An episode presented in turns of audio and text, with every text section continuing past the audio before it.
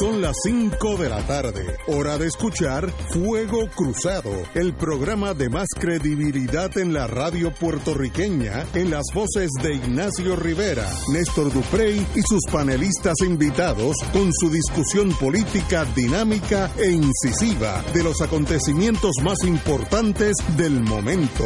Fuego Cruzado comienza ahora.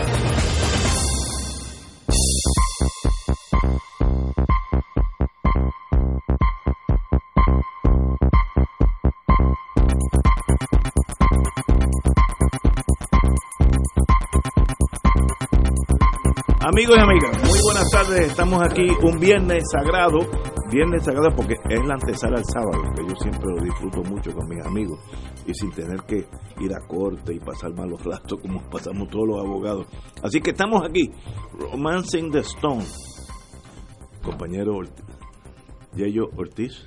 Saludos Ignacio, saludos a toda la radio audiencia los compañeros panelistas. Hoy hay casa llena aquí en Doña Wilma. Cruzado. Wilma, buenas tardes. Muy buenas tardes, aquí despidiendo el mes de enero, Oye, este sí. 31 de enero, que queremos empezar el año 2020 de nuevo, Mi- from mi- scratch, Hoy, en esta cero. mañana, tomando café en casa, mi esposa me dijo que este mes ha sido tan largo que ya parece que estamos en marzo.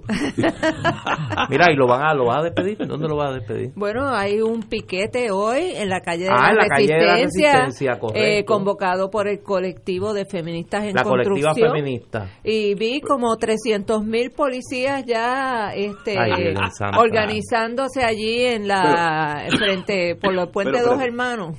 Pero ¿cuál es la razón de la marcha? No, yo- Despedir el año. Despedir el año Ah, de- nuevamente. eh. Sí, sí, de redespedir el año. de despedir el año para empezar, Para empezar uno nuevo. uno nuevo. Mira, no me, no me saludaste, pero hola. Don ¿cómo Néstor, es que usted, como usted es ancla de este No, no, programa, no, y andamos juntos. La gente no lo sabe, pero andamos juntos. Hoy- juntos literalmente porque Literalmente, nos porque hoy usted unos me a está dando unos a los sí, otros. sí, sí.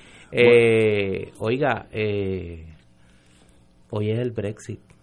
Hoy es estoy- el Brexit. Déjame, déjame decir, lo tengo aquí. No creíamos que íbamos a llegar a Hoy. eso, ¿verdad? Sí. A las 7 de la noche, nuestra hora. Espérate, déjame interrumpirte para los que están sintonizando ahora, pues se mantengan ahí y no crean que, que estamos hablando del Brexit para no hablar de otros temas. A las cinco y cuarto, en el segundo segmento, eh, vamos a tener con nosotros vía telefónica al querido amigo de este programa, senador José Nadal Power. Eh, vamos a hablar de lo que obviamente es noticia hoy, eh, su salida eh, por causa eh, fortuitas, vamos a llamarla, Pero de la contienda a la comisaría residente del Partido Popular, pero eh, ya hablamos con él y lo vamos a tener vía telefónica eh, en el segundo segmento. Y yo te voy a hacer una corrección solamente. Es amigo de Fuego Cruzado y es mi hermano. Y yo soy como de la Infantería Marina. Tengo muchos defectos, pero soy bien leal y ese es mi hermano y lo quiero mucho y lo voy a querer y no tengo problema si trabajamos como abogados juntos. Life is that way. Mira, y déjame- El que no de- tiene lealtades no existe. Déjame para decir eso, yo sé que, que Wilma va a decir algo, Wilma es vecina de él, en el viejo San Juan. Ah, ¿verdad? ¿verdad? Pero Eh, déjame, déjame decir algo porque a veces la, la politiquería en Puerto Rico y la, la, la mezcla esa tóxica que nosotros tenemos de maldad e ignorancia. Eh, yo conozco a Piwi Nadal, y le digo Piwi porque así es que se le dice, ese es su apodo. Lo conozco desde que era ayudante precisamente de Aníbal Acevedo en Fortaleza y, Y después hemos- fue ayudante en la comisaría residente. y después fue ayudante, después fue ayudante, no, fue primero ayudante en la comisaría Sí, residente Y después la gobernación. y después en la gobernación. Sí. Y ahí fue que yo lo conocí. Eh, hemos jangueado muchísimo en la vida. Cuando yo vivía en Viejo San Juan, pues él vivía allá allí, en un carrito pequeño de estatura como él. Eh, eh, y siempre le he pegado bellones por eso. Y precisamente esta mañana estaba pegando un bellón sobre eso y de que se había caído un jockey. eh, en la carrera en la carrera para la comisaría residente y los odiantes de siempre porque mira que hay mucho odio y mucha ignorancia en las redes empezaron mira este diciendo y demás mire eh, yo sería incapaz de ofender a nadie y lo hago porque es mi amigo y lo hago porque he bromeado con él toda la vida con el tema de la estatura, igual que él conmigo con mi gordura, con mi estatura, con que soy negro, con que no soy la persona que mejor se viste en el mundo y los amigos somos así. Esa es la confianza de la amistad, que no se, no se baña en el vinagre de la ignorancia y del odio rancio de alguna gente en la política. Yo creo que, bueno, Ha dicho. va- vamos a hablar de Ey. eso cuando esté con nosotros. decirlo, no- No, no, muy bien. Y es, como dije, no es amigo. Y hay una nota que para mí es casi hasta jocosa. Ustedes saben que Jorge Navarro tiene una inauguración de su nuevo comité. ¿Usted sabe para qué fecha le escogieron? 4 de julio. Para el domingo 8 de marzo, el Día Internacional de la Mujer. Y entonces están invitados. histórica. Sí, Porque Pierre, tiene transmisión radial con C. y entonces tiene Sí, tiene sí. tiene transmisión radial con C, Con C. y entonces tiene los invitados son uno, dos, tres, cuatro, cinco, seis. son- hay siete invitados de los cuales siete son hombres blancos y hay una sola mujer que es Jennifer González. Este y yo creo que el chiste se hace solo. O sea, que ni siquiera tuvieran la conciencia de que esa fecha, si iban a hacer algo, tenía que ser algo que estuviera enfocada en cuanto a los derechos de la mujer. Eso ni se, o sea, no les pasa No, no, ni por aquí. Si hubiera dicho 4 de Eh. julio no hubiera problema porque eso encaja con All America. Y pero- obviamente pues no tienen un buen eh, editor de, de contenido porque hacer una transmisión radial Con C, con C. con C, porque tiene más eh, potencia, tiene más No, y para llamar la Ah, atención, quizá, llamar la atención. No, tra- transmisión con C tiene más kilovatios que si es con S. Que Fíjense es cómo flojito. ustedes están hablando Exacto, de eso. esto, de la Exacto, ese, exacto, logró su objetivo, que es darle promoción a la actividad. Bueno, amigos, vamos a Inglaterra. En, a las 7 horas, de, a, a las 19 horas, hora de Puerto Rico, 7 de la noche, hora civil en Puerto Rico, eh, sucede algo que muy poca gente pensó que iba a suceder, y es que Inglaterra, la Unión eh, Inglesa, eh, El Reino Unido. United Kingdom, sale, se retira formalmente de la Unión Europea y regresa a ser estrictamente las islas inglesas. Eh, esto es hoy. Esto hace tres y medio años que hubo una, una elección a esos efectos en Inglaterra y ganó el exit, el irnos de la Unión Europea 52 a 48. Eh, llevaban desde 1973 en la Unión Europea. Yo de verdad no entiendo los ingleses, los ingleses son mucho más complejos que nosotros, eh, porque todos se lo callan, todos lo reprimen y uno no sabe por dónde van. Nosotros somos en ese sentido más espontáneos a los italianos, que expresamos lo que sentimos y eso es hasta saludable mentalmente. Nadie pensó que los ingleses iban a votar democráticamente para salirse de la Unión Europea, unión que yo creo que le favorece a ellos, pero ellos pensaron lo contrario y hoy, hoy a las 7 de la noche, en cuanto nos despidamos hoy de aquí, Inglaterra ya no es parte de la, la Unión Europea. ¿Qué tiene que ver eso? Pues mire, sí, antes un inglés, digo, hasta las 7 de la noche de hoy, un inglés cogió un avión, iba a París, no tenía que pasar aduana, no tenía que enseñar nada, pasaporte, nada. Se dice como coger una guagua aquí. Se apeaba del avión, seguía caminando. Podía trabajar en cualquier cafetín, barra, ingeniero. eh, era como una nación bien grande. A las 7 de la noche, ese inglés, si quiere volar, tiene que sacar una visa, eh, dependiendo del país que sea, Suecia, Francia, Italia, lo que sea, llegar, pasar aduana, eh, la maleta, revisarla, etcétera, etcétera. No pueden trabajar en Europa o los europeos no pueden trabajar en Inglaterra a menos que sea con una visa de trabajo. Así que le cambia la vida a, los, a, la Unión Europea en el sentido, yo creo que los ingleses pierden más que los europeos, pero los ingleses son ingleses. Eh, eh, cu- cuando ellos dicen que la reina domina los mares, eh, Britannia rules the waves, pues mire, yo no sé si eso fue así, pero ellos están convencidos que ellos son el centro del mundo. Sí, un error, un fue error. no hace siglos, tiempo. siglos, pero no, no, Uno- pero- pero todavía. Exacto. esta esta votación demuestra que todavía ese nacionalismo del pasado todavía está vivo. Yo creo que es un error, pero son hombres grandes y se entienden y, y que, bueno... Hombres blancos y y se entiende. Don Néstor. Mira, es, una, es un punto de inflexión en, en el proyecto complejo que representa la Unión Europea. Eh, quizá el, el miembro de esa familia más incómodo siempre había sido el Reino Unido. Eh, de hecho, no se integró a la, al euro. Nunca. Eh, Siguieron con nunca su, su libra. mantuvieron la libra esterlina eh, y siempre hubo una corriente desde, desde los 50 eh, cuando comenzó a hablarse ya con más detalle de, de la, el mercado común europeo y luego el proyecto de la Unión Europea siempre hubo en Inglaterra una corriente anti-Unión Europea bastante fuerte nacionalista muy proteccionista eh, que un poco se había diluido precisamente por el problema de las nacionalidades que tiene Inglaterra, eh, el problema de Irlanda, el problema de Escocia, eh, y que... Y de las islas del Caribe. y las islas del Caribe, pero en el caso de, de, de Irlanda y Escocia particularmente, la pertenencia a la Unión Europea le había dado una oportunidad... Irlanda del Norte. Exacto. De las dos Irlandas, ahí, ahí, ahí las dos Irlandas mantienen una vocación europeísta eh, común. Pero le habían permitido mantener con un pegamento muy licuado esa, ese, ese reino entre comillas unido.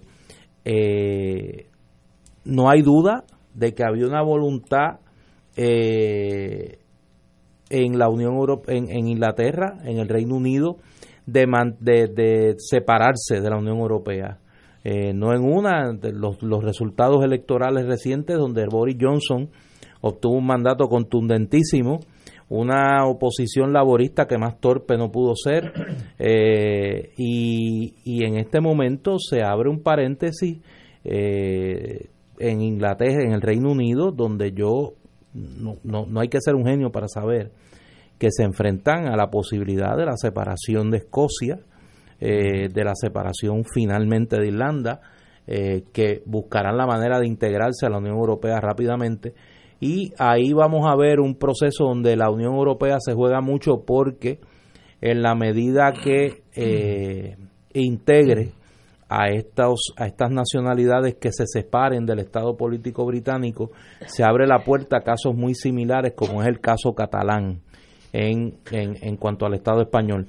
Eh, se cierra un capítulo, pero se abre otro eh, que tiene muchísimas más eh, aristas de incertidumbre que, que el anterior, que se consuma allá en unas horas.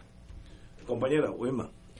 Pues mira, eh, yo creo que el caso de Inglaterra me, me trae a la mente lo que han lo que fue la posición ante la creación de la Unión Europea y sobre todo se reflejó cuando estaban tratando de aprobar el Tratado de Niza de la Carta de Derechos Humanos que, que nunca se, se logró aprobar donde la izquierda europea, la izquierda dura de los partidos comunistas, etcétera, estaban opuestos a, a la Unión Europea, a la creación del concepto de la Unión Europea, porque decían que eso era eh, el capitalismo mundial organizándose para controlar las economías de los países de Europa y, e imponer su filosofía neoliberal eh, en esos países. Y tan, tan dicho como hecho, asimismo pasó, pues vimos la experiencia que tuvo Grecia, el tratamiento que le dio la Troika, las medidas de austeridad, y vimos como por otro lado un país como Portugal que supo defender su soberanía y eh, eh, rechazar las medidas de autoridad y por, el contrario eh, tomar otro rumbo económico para paliar la crisis fiscal. Hemos visto como Portugal ha emergido eh, victoriosamente de ese proceso y hemos visto todas las dificultades que ha tenido que enfrentar eh, Grecia. Entonces, pues se da esa, yo creo que un poco lo que pasa en, en, en el Reino Unido es que se da esa conjunción que se da a veces cuando la izquierda y la derecha se mueven a los extremos, donde se tocan, ¿verdad?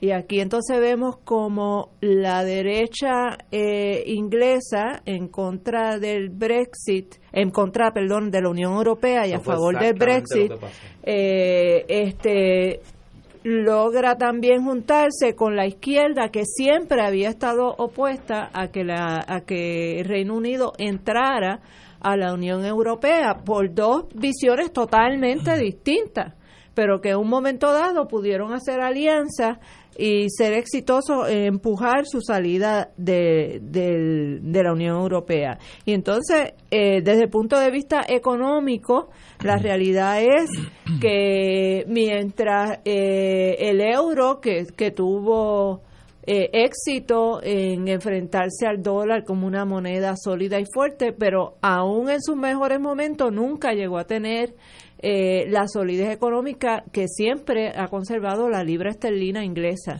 Eh, así que, este, pues todos estos son factores que se que coadyuvaron a llevarnos a, a, este momento donde eh, finalmente el Reino Unido decide salirse de, de, la Unión Europea, nunca entraron, como mencionó Néstor, nunca fueron parte de, de la zona del euro eh, y están tomando pues unas medidas proteccionistas para su economía eh, y, y, y, entonces también vemos la anomalía de que los de que los aquellos porciones de lo que es parte del Reino Unido como son Escocia y Irlanda del Norte eh, pueden utilizar, capitalizar esto de, de la salida de Reino Unido de, de la zona de la Unión Europea para impulsar aún más con más éxito la posibilidad de lograr su independencia porque están utilizando como como como como anzuelos para su eh, ansias de independencia que nosotros sí nos queremos quedar en la Unión Europea y mientras estemos eh, atados a Inglaterra, pues ahora nos vemos forzados a salir de la Unión Europea, lo cual no nos conviene económicamente. Así que eh, es una situación bien bien interesante, bastante compleja, ¿verdad? Uno no uno lo que tiene son una unas eh, coordenadas yo diría que, que simplista hasta cierto punto de lo que está sucediendo, pero, pero esa es más o menos la panorámica de lo que hemos estado viendo con, en la discusión de este tema. Vamos a una pausa y continuamos con Jay Ortiz, Daliot y luego el senador Nadal Power. Vamos a una pausa. Fuego Cruzado está contigo en todo Puerto Rico.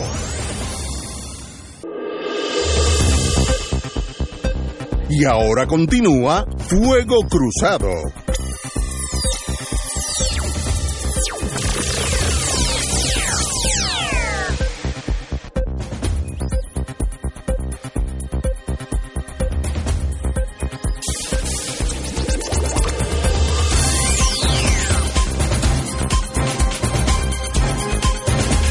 Regresamos amigos, estábamos hablando de lo más importante que ha pasado yo creo en el mundo hoy, eh, que es la salida del United Kingdom, el Reino Unido en español, de la Unión Europea con todas las consecuencias en el plano personal, muchísimas. Los ingleses ya no podrán ser parte de Europa, en otras palabras. Yo me acuerdo una vez que estuve en España y eh, un señor que nos estaba aquí llevando para un lado y para otro nos dijo que había estado un año en Suecia trabajando en un restaurante y digo, ¿cómo llegaste allí? Bueno, me montó un avión y llegó a Suecia.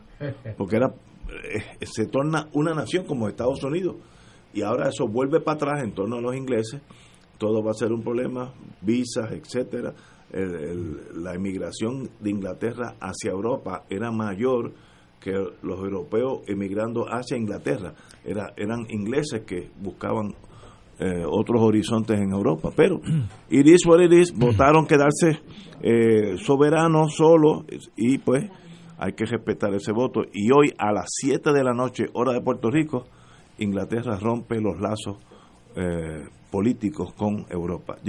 Pero mira, la, la, la carretera o el rumbo no va a ser sin obstáculos, van a tener muchos obstáculos. Primero tienen unos, un periodo de 11 meses más o menos para llegar a unos acuerdos con la Unión Europea en términos de cuál va a ser el futuro, eh, en términos de su relación con Europa. Y yo no creo que se le vaya a hacer fácil al señor Boris Johnson.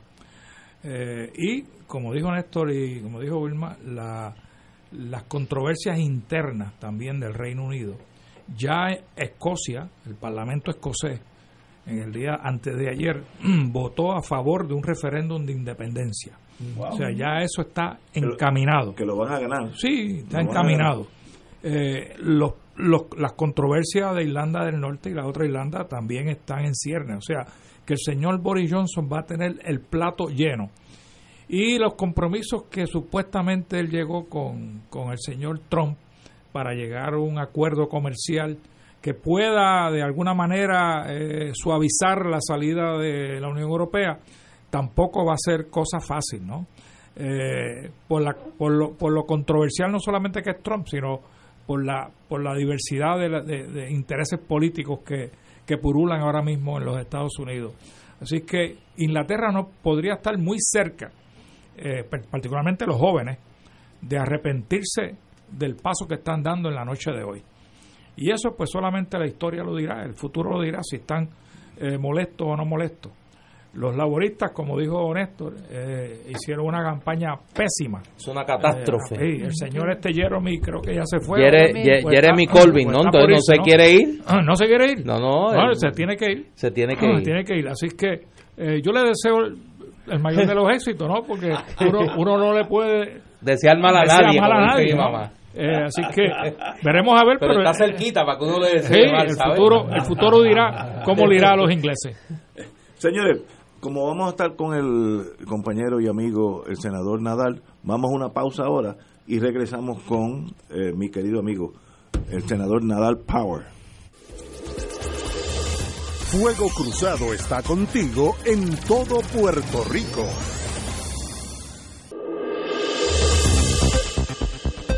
Y ahora continúa Fuego Cruzado.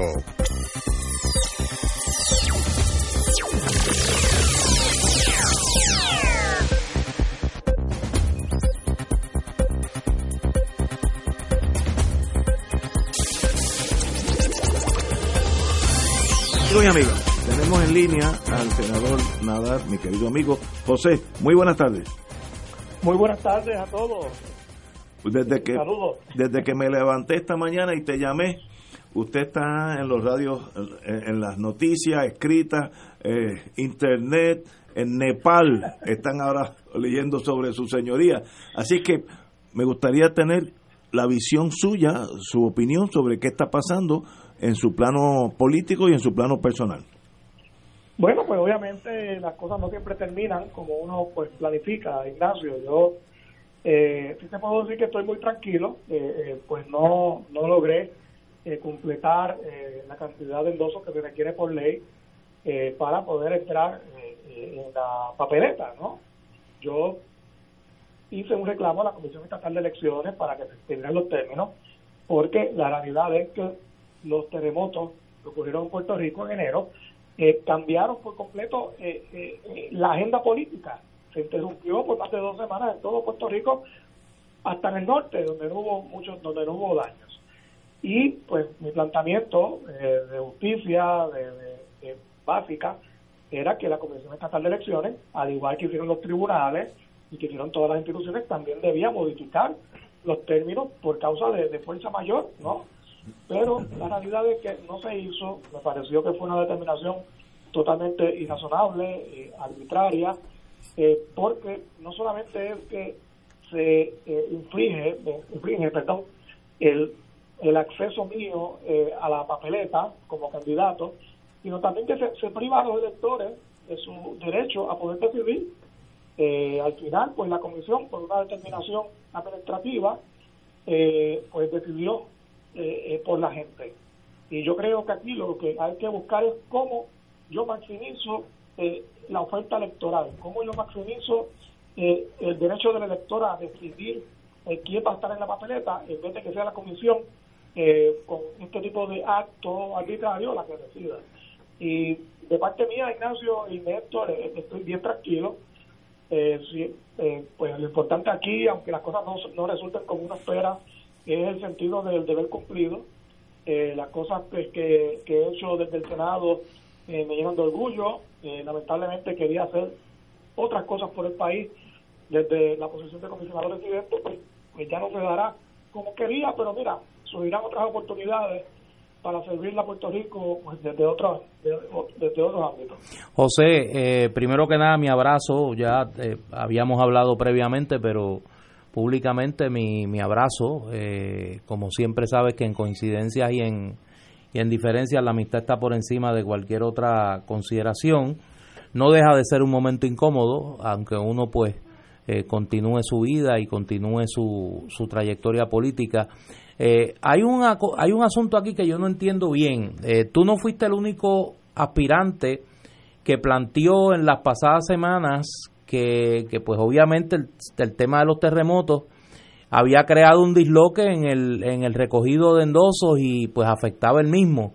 ¿Por qué el Partido Popular, digo, no sabe lo que está pasando en el PNP, que había la pugna para la candidatura a la gobernación pues hizo que este tema de extender el periodo para el recogido de endoso pues no se diese para tratar de, dificultar que la gobernadora pudiese erradicar su endoso y finalmente erradicó el 100% según informó hace unos minutos. Pero en el caso del Partido Popular, ¿por qué el Partido Popular no fue más vocal en, o, o, por qué no fue sencillo, no hizo sencillamente un planteamiento institucional de que se, se extendiera el periodo para, para el recogido y radicación de endoso? Pues mira, una decepción.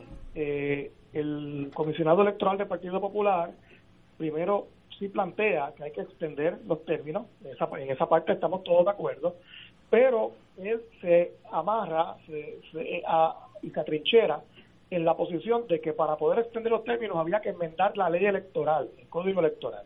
Y todos sabemos que eso es cuesta arriba porque el PNP sencillamente no lo va a hacer menos si es para ayudar a, un reclamo del Partido Popular. El punto mío aquí es que si los tribunales, el Tribunal Supremo de Puerto Rico, mediante una orden, eh, extendió los términos en la judicatura para radicar eh, eh, escritos en el tribunal, para contestar escritos en el tribunal, si el tribunal, que es el último intérprete de la Constitución y las leyes de Puerto Rico, lo hizo cómo que la Comisión Estatal de Elecciones no lo puede hacer. ¿Quién lo va a impugnar? Lo va a impugnar a los tribunales que ya también hicieron eso mismo. Eh, aquí hay, sencillamente no hay lógica en ese planteamiento de que hay que meter la ley porque hubo un evento de fuerza mayor y cuando un evento de fuerza mayor imposibilita que tú cumplas con la ley, pues se justifica por razones de justicia básica, pues tú extiendes los términos. Eso lo hicieron todas las instituciones en este país pero la Comisión Estatal de Elecciones. Digo, tú estás consciente, porque tú eres una persona inteligente, que el planteamiento en contrario es si hubo una cantidad considerable de candidatas y candidatos que pudieron cumplir con el requisito de endoso, eh, más o menos, unos la mayoría al 50%, otros inclusive al 100%, eh, ¿qué dificultó particularmente el caso tuyo eh, en cuanto al tema de los terremotos para que no pudiese cumplir? Eso, que, que es un planteamiento lógico, ¿no? Claro, y, lo de los terremotos causó un disloque para los que cumplieron y también para los que no cumplieron. En el caso mío, recuerda, yo tengo que recoger la misma cantidad de endosos que un candidato a la gobernación. Ocho mil, que en este caso son ocho, mil. Que, que son muchos, porque eso no es, eso no es, oye, ven aquí y firma ya. Y Néstor sabe muy bien esto porque pasaron por esto hace poco en, el movimiento. Eh, esto requiere de, de, tener una estructura enorme que los candidatos a la gobernación tal vez la tienen pero uno como candidato a comisionado residente, yo que nunca había tenido una candidatura de esta envergadura, pues se me hacía difícil pues crear esa estructura eh, y, oye, y la tuve y por poco logro lo, lo, la meta de los endosos, pero la realidad es que este disloque de los temblores ocasionaron eh, un problema en la agenda de trabajo. Eh, esto no es como los otros candidatos a la legislatura por acumulación, que también al igual que yo representan a todo Puerto Rico, pero solamente se me requieren 3.500 endosos. A mí se me requiere más del doble. Y ahí pues hay un issue de, de bote. Oye, pues, pues la carga era mucho mayor para mí. Eh, Wilma. Sí, yo tengo una posición un poco más radical con este tema. Yo, yo pienso que la ley electoral que requiere esos endosos es totalmente antidemocrática. Y me parece que lo que hace es ponerle impedimentos a- al pueblo, al ciudadano común, a poder aspirar y a poder eh, apoyar y endosar a los candidatos que de su preferencia. Eh, esto es parte de, de toda la discusión que hay que tener de cómo acuerdo, Vilma. de que Vilma, cómo hay que revisar esa esa ley electoral en su totalidad y no es la la jaibería y la chapucería que quiere hacer Rivera Chats eh, con su proyecto de enmienda al código electoral porque nosotros necesitamos movernos a que el ciudadano común y de a pie tenga los más amplios accesos y libertades de escoger a la gente que quieran que los represente.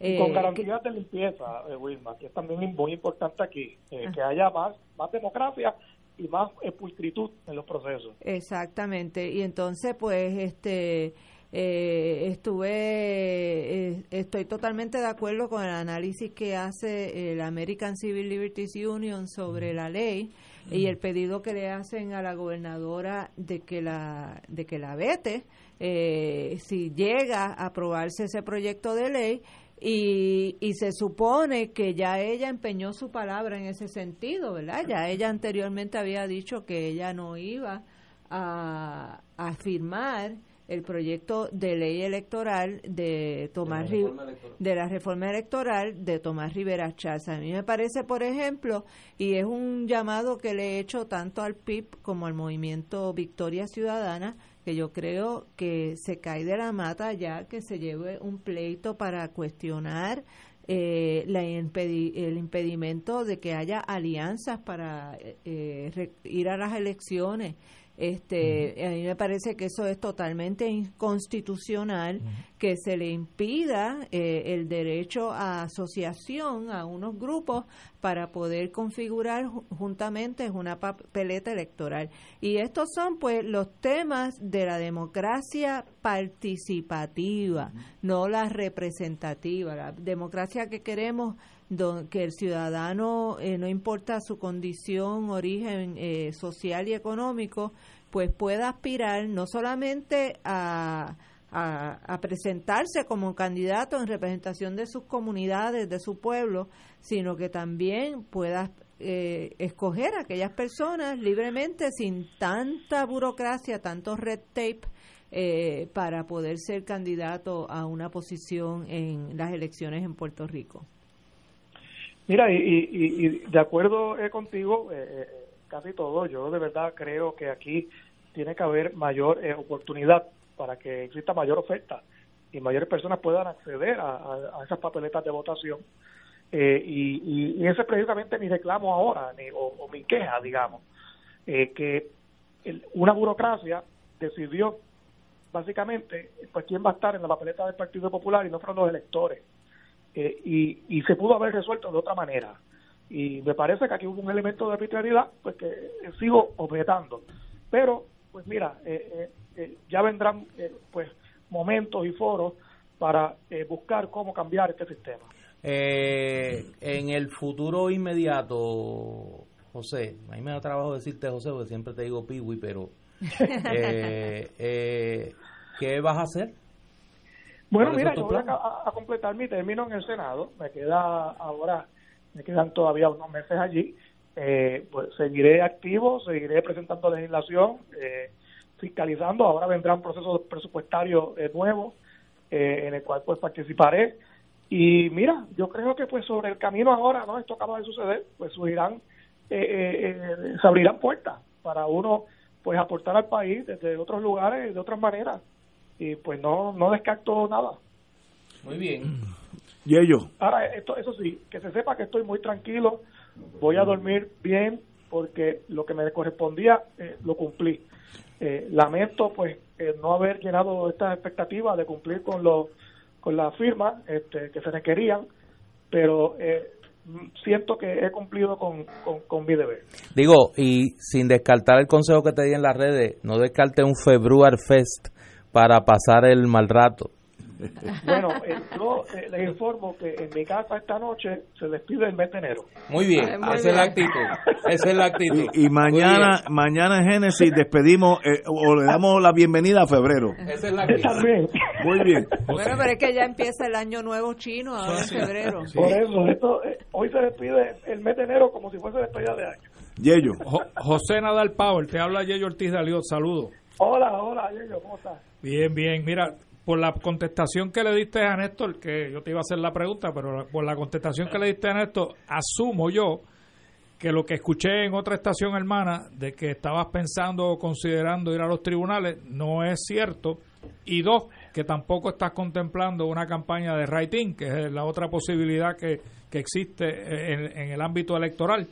Eh, No, no, ni- ninguna. Mira, no, no voy a hacerlo de writing. Eh, Y- va a los seguir- tribunales, mira, yo lo contemplé seriamente. Creo que hay unos puntos válidos que, que tendría yo, pero eh, siendo realista, eh, el esfuerzo que esto conlleva versus las, probabilidades de prevalecer, pues mira, yo prefiero simplemente cerrar la página eh, y, y- y- y dar fin a este capítulo. Eh, eso sí, hay- está pendiente una solicitud mía a la comisión. Yo envié una carta hoy y yo le solicité pues al presidente de la comisión que me conteste de manera formal, como tienen que tomar las decisiones con los comisionados eh, y que se siga el proceso, que no sea una contestación a través de un email como hizo, porque eso sencillamente no procede. Muy bien. Hermano, Así que ya veremos cómo la comisión reacciona a eso. ¿Y, y vas a seguir el consejo de, de Rivera Chats? De si no pueden votar por ti, que voten por, por Jennifer. No, eso, eso hasta ahí llegamos. Hasta ahí llegamos porque yo no, yo, no, yo no puedo aconsejar que voten por las representantes de Donald Trump en Puerto Rico. Muy bien. muy bien. como siempre, eh, compañero Nadal, nos veremos mañana si el señor así lo pide. Un abrazo y, y hay vida después de, de los momentos complicados en la política y te lo digo por experiencia, hay vida. Y hay hay cosas, hay hay vida, tú eres un hombre joven, talentoso, tienes una carrera profesional que precede tu activismo político y yo estoy seguro que todavía quedan espacios y tiempo para servirle al pueblo de Puerto Rico. Además, necesito un Estado librista conservador con quien seguir peleando. Un abrazo, ¿ah? Muchas gracias. en Un abrazo. Igual, Bueno, igual. José, Amigos y amigas, vamos a una pausa y regresamos con el programa. Vamos a una pausa. Fuego Cruzado está contigo en todo Puerto Rico. Y ahora continúa Fuego Cruzado.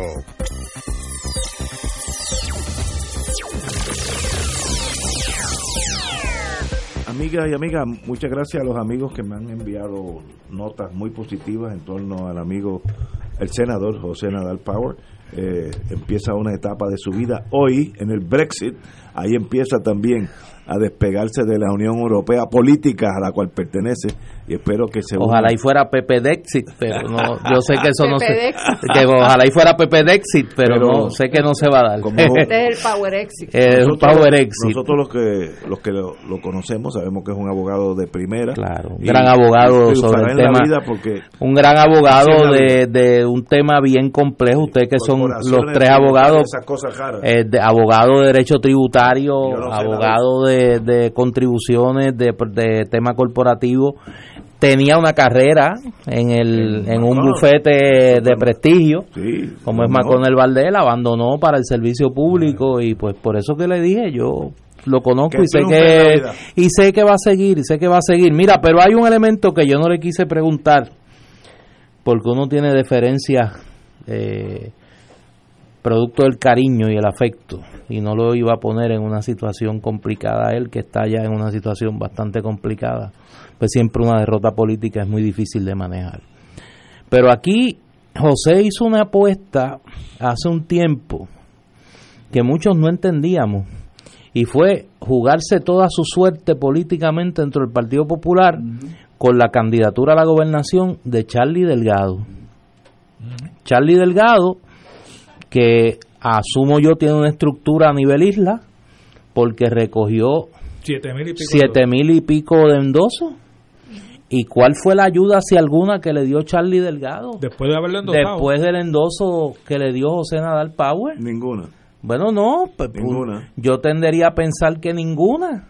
Eh, y eso abre unas preguntas, ¿no? A mí no me las tienen que contestar porque yo tengo el cuadro claro hace tiempo. Pero los que tengan interrogantes se las deben contestar. ¿Dónde quedó la segunda parte del acuerdo político que me imagino que se fragua cuando José Nadal Power endosa a Charlie Delgado?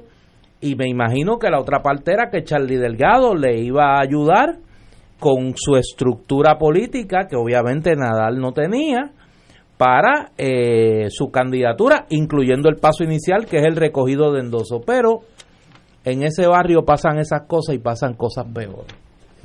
Bueno, amigos, tenemos que ir a una pausa. Vamos a una pausa y regresamos con Fuego Cruzado. Fuego Cruzado está contigo en todo Puerto Rico.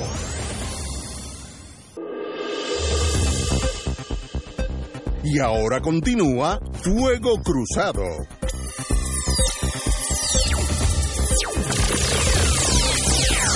Está llegando esta noticia, así que, aunque no tiene que ver con nosotros directamente, pero sí tiene que ver con nosotros.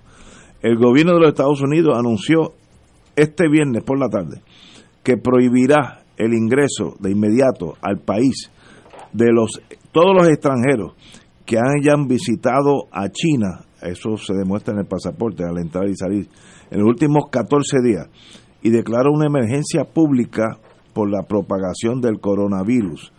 La medida para impedir la entrada de visitantes desde China estará en vigencia desde el 2 de febrero, eh, según anunció el gobierno, hasta nuevo aviso. Así que Estados Unidos se prepara, está tomando medidas drásticas. Eh, eso no es tan fácil parar el tráfico entre China eh, y, Europa y aquellos europeos que hayan estado en China. En, negocios nada más, entre en China y Estados Unidos hay como 40 mil 40 mil norteamericanos o, o en China o chinos en Estados Unidos que trabajan para compañías americanas. 40 mil es el número. Esa gente pues Van y a- vienen. van y vienen como nosotros a Nueva York y a, y a Miami, que es casi continuo. Así que es una medida drástica, pero como la ventaja que tiene Estados Unidos es que es un país soberano, lo decidió y entra en acción este domingo hasta nuevo aviso. Así es que si usted estaba pensando y es extranjero ir a China, mi recomendación es no lo haga por ahora porque se puede quedar por allá, porque Estados Unidos no le va a permitir. Y eso quiere decir, cu- cuando extranjero es, fíjate que no dijo no residente, extranjero es, si usted es guatemalteco, trabaja para la Chrysler en, en Kentucky, usted sigue siendo extranjero a los efectos políticos de esta orden. Así que cuidado con salir para allá por ahora en lo que pasa, porque como dijo eh, un doctor ayer que nos llamó, eh, no quiero citarlo fuera de contexto, esto es un virus más que va y viene, tampoco es el fin del mundo.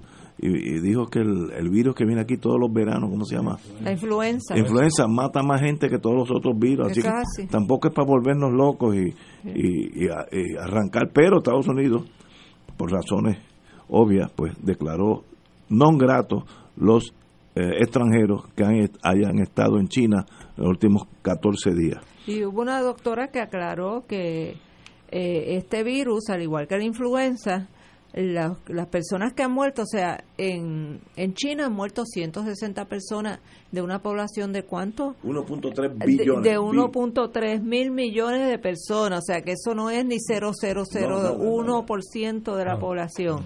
Es, es nada, digo, son 162 seres humanos, pero como quiera. Pero Pero, estadísticamente irrelevante. pero estadísticamente es irrelevante y estaba explicando la doctora que al igual que la influenza, eh, este virus, eh, eh, las personas que han perdido la vida tienden a ser envejecientes, eh, niños muy tiernos o personas que ya tienen su salud comprometida por otras razones.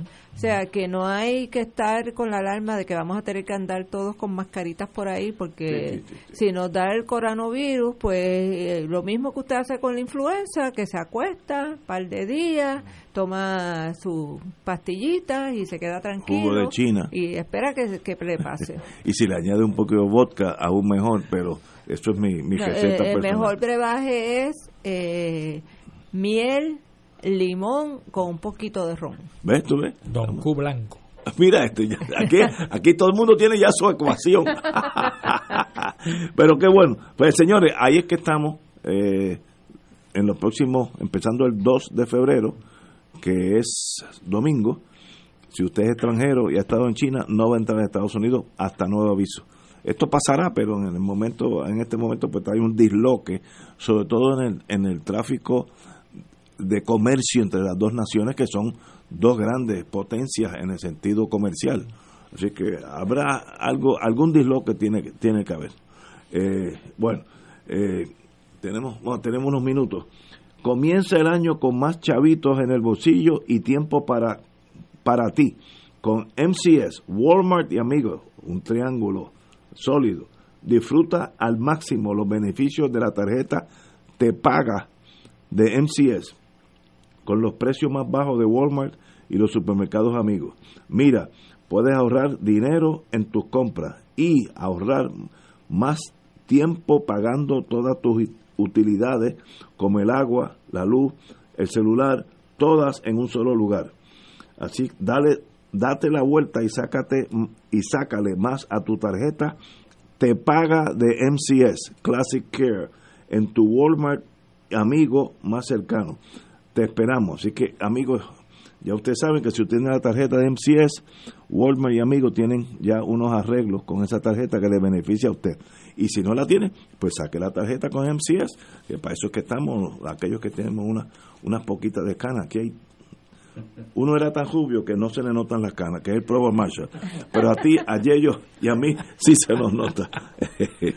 bueno, eh, en estos días está ya casi en la postrimería de un caso que hay tanta corrupción en este país que uno se olvida de los casos. En este día está ya finalizando, yo diría que ya llevan como un 70% del caso visto en el Viejo San Juan, el, el caso contra Víctor Ortiz Díaz, alcalde de Gurabo. Es un caso de soborno y extorsión. Eh, este señor alcalde le pidió a un contratista eh, préstamo. 156 mil 656. Es un préstamo. Esos son grandes ligas. Sí. Yo, yo me acuerdo prestamitos de 100 pesos. Mira cómo era esto. Era. Yo, sí. yo municipio, te te te pago debe. a ti Sí. y después tú me lo prestas para atrás. Exacto, me lo Eh, prestas. eh, Yo te pago, acuerdo. eh, porque él era un constructor del, del, de Gurabo, un suplidor del Gurabo de servicio. Yo me atraso en los pagos, te debo 156 mil y pico, yo te los voy a pagar, pero entonces tú me los devuelves como préstamo. Si eso no es extorsión, pues que, pues venga Dios y lo ayude. Pero ya, ya yo, me, yo me había olvidado de este caso. Yo me sorprendió leerlo en los periódicos, pues para mí ya eso... Pero lo que pasa es que ese alcalde renunció. Y cuando renuncian, usualmente salen del panorama político inmediato y entra otros actores a dirigir el municipio y pues se olvida uno también de, de esos Me- personajes. menos el de Yauco. ya sigue dando El de bandazos. Yauco que Oye, radicó, y entregó radicó todos los endosos. Sí, entregó sí. sus endosos. Ajá. Tú sabes, Y corre como independiente. en esto, pues, yo, yo no soy un experto en mercadeo, eh, pero hay gente que atrae los endosos. El amigo de Yauco, ex alcalde de Yauco, A ver, Nazario. es un- una persona que si le requieren 25 mil endosos lo hubiera conseguido. Porque es, es lo que se llama en computadora user friendly. Eh, cae bien y hay otros que eh, es un balde de brea este, que se le hace muy difícil por su personalidad. Y él atrae. Yo he estado con él dos o tres veces. Muy alegre, muy efusivo, lleno de vida. Y eso pues genera que tan fácil que era- se le hizo a él conseguir los endosos. Creo que consiguió casi el doble, una cosa despampanante. Así que le deseamos, yo no le deseo a nadie mal en los dos casos que tiene, la mejor de la suerte, pero está jugando en grandes ligas en el Tribunal Federal. Wilma, ¿usted qué practica allí? Eh, bueno, eh, teníamos a- también pendiente comentar la vista de eh, esta mujer Andújar. Ajá. De, Exsecretaria. de- Eso fue hoy. La, exacto. Eh, la licenciada Glorimar Andújar Matos. eh, que estaba hoy en una vista en la Cámara testificando. Eh, esto es con relación al asunto que surgió del despido de una persona que trabajaba eh, en el Departamento de la Familia de apellido Quiñones, que fue despedida y según narra Andújar Matos, que fue una de las que despidió la gobernadora Wanda Vázquez como parte de el escándalo que hubo con los suministros que fueron hallados en Ponce, eh, ella dice que en agosto y en noviembre de 2019 ella había alertado sin frutos a los correspondientes secretarios de la gobernación, a Ricardo Gerandi Cruz y a Zoé Lavoy Alvarado, así como a la gobernadora eh, Wanda Vázquez, sobre el hecho de que la administradora de ACEF, que es la sombrilla esta, la Administración de Desarrollo Económico, Socioeconómico de la Familia, estaba aguantando los suministros para entregárselos a distintas figuras políticas para que pudieran utilizar los suministros para hacer campaña a favor de su de sus candidaturas. Y entonces ella le llevó esta queja eh, a, a, Ricardo Gerandi cuando era secretario de la gobernación, se la llevó después a Soera Boy, una vez salió Gerandi cuando se fue Ricky Rosselló, se lo llevó a Wanda Vázquez y lo que y entonces ella decidió suspender sumariamente a, a esta mujer Quiñones eh, por lo que ella entendía que era unas actuaciones totalmente incorrectas, antiéticas, eh, corruptas. Este, y, dice, dice ella, no hubo respuesta sobre estas primeras manifestaciones de la necesidad de trabajar sobre esas situaciones, pero sí hubo tras la suspensión. Eh, y tras que cuando ella suspende a Quiñones, entonces la despiden a ella que era la que había levantado la bandera roja de lo que estaba todo lo contrario este y entonces ella estaba ella explica que en los programas subvencionados con fondos federales como el PAN ASEF brinda sustento alimentario a miles de familias en la isla que incluyen personas de edad avanzada, personas con impedimento, personas sin, sin hogar eh, y otras dependencias que le responden directamente a la familia y que para hacer entrega de las cajas de comida en Ponce, ASEF primero debía realizar pruebas en la comunidad y mantener registros en la entrega de productos, regulaciones impuestas por las autoridades federales. Eh, dice Andújar que en las ocasiones previas eh, su cumplimiento con la política pública del gobierno de turno y si estas acciones tenían algún efecto en la asignación o la permanencia de fondos federales, pues ella eh, a ella le creó una preocupación de que esto fuera a poner en riesgo los fondos, porque si los federales se daban cuenta de lo que estaban haciendo con, con estos fondos que estaban asignados a estos suministros y ayudas, pues podían perderlo. Entonces ella dice, estaban trabajando de una manera distinta, sin coordinación sin una comunicación efectiva con el secretariado sobre lo que estaban haciendo. No se estaban cumpliendo compromisos que tenía la Administración, que era el asunto de la transición al empleo de la Junta de Control Fiscal. Se estaban haciendo señalamientos de programas nuevos que no estaban autorizados. Así que había una serie de situaciones que era necesario trabajarlas porque la Administración no estaba cumpliendo a cabalidad con sus funciones, desde mi punto de vista. Estaba intentando trabajar de una manera independiente del secretariado sin tomar en cuenta que era un componente que tenía que trabajar en coordinación. Eh, y aquí, pues, esta es otra parte más de la tragedia de la crisis humanitaria que estamos viviendo en Puerto Rico, ¿verdad? Que eh, en medio de la crisis humanitaria, lo mismo que pasó bajo María, vemos la repetición de las mismas prácticas eh, orientadas a favorecer a un partido político y a unos candidatos políticos donde se pone en juego y, se, y en riesgo la vida, eh, la salud y el bienestar de las personas más indefensas y más necesitadas de Puerto Rico, que son a las que la población que atienden estas agencias. Y cómo se juega, eh, como por ejemplo el video que salió de la señora diciendo que la gobernadora me regaló los pasajes para irse a Estados Unidos. Y, y yo le yo pregunto, ¿la gobernadora sacó un cheque de su cartera y compró los pasajes? ¿O qué fue lo que hizo la gobernadora? Que con el dinero del pueblo de Puerto Rico compró unos pasajes para dárselo a esta señora, para hacerle un video, para que ella dijera que la gobernadora le había regalado los pasajes.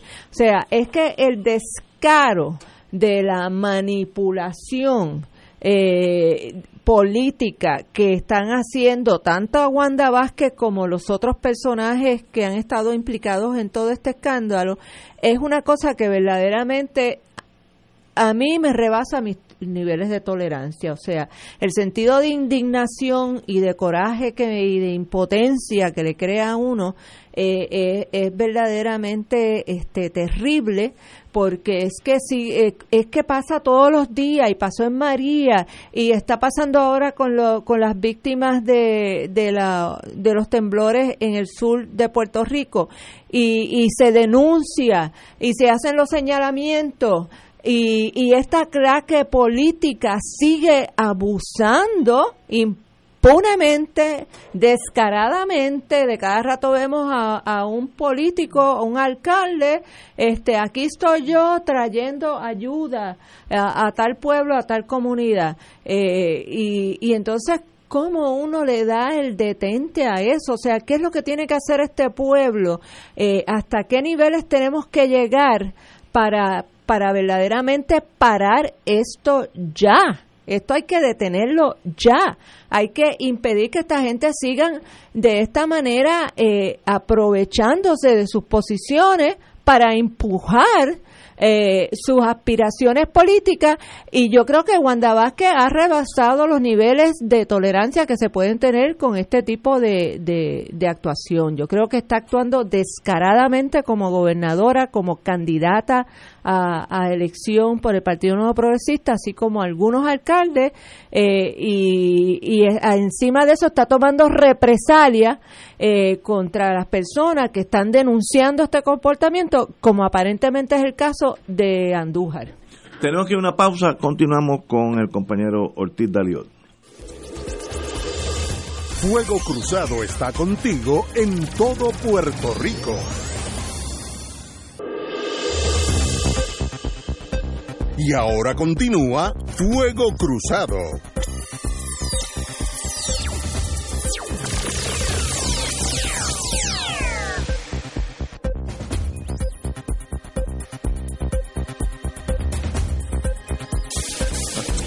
Eh, compañero, eh, nos, nos, quedamos en el testimonio.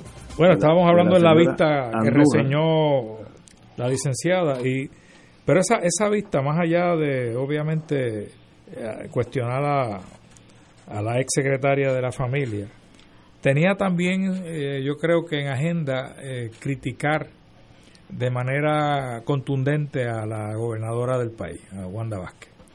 Porque fíjate que el se reseña hoy en, Metro que el representante del Partido Nuevo Progresista, Pedro Julio Pellé Santiago, le cuestionó el viernes, hoy, en la vista pública, la capacidad de la gobernadora Wanda Vázquez Garcet para ocupar el cargo. En una pregunta que le hizo a la, a la ex secretaria, le dijo, ¿usted cree que a ella la capacita esa poca o ninguna receptividad de la gobernadora? ¿Usted cree que a ella la capacita para enfrentarse a seguir dirigiendo los destinos de este país?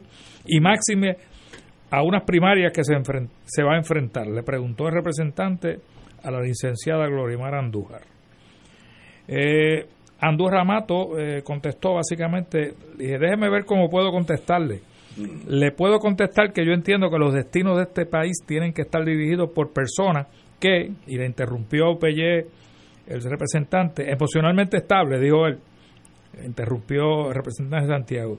Y ella siguió contestando, que sepan la necesidad de la gente, del pueblo, que tengan la capacidad de darle estabilidad y sentido de dirección y seguridad a la gente, terminó contestando Andújar Mato. O sea que eso también, esa vista estaba, tenía una agenda Sí. más allá de averiguar lo que pasó en el almacén. Exacto. Ah, Pero lo que, lo que hace esa vista es probar lo que ya uno intuía y lo que se había ido percolando de las denuncias de uno u otro lado, de que aquí el interés de unos y de otros no ha sido ni el bienestar de los, de los afectados, es así. ni el hacer llegar la ayuda, es cómo podían manipular políticamente el ejercicio gubernamental de ofrecerle ayuda a las personas afectadas, en este caso por los sismos, porque aquí la pelea era que unos querían que los repartiera la gente de Pierluisi y otros querían que los repartiera la gente de Wanda Vázquez.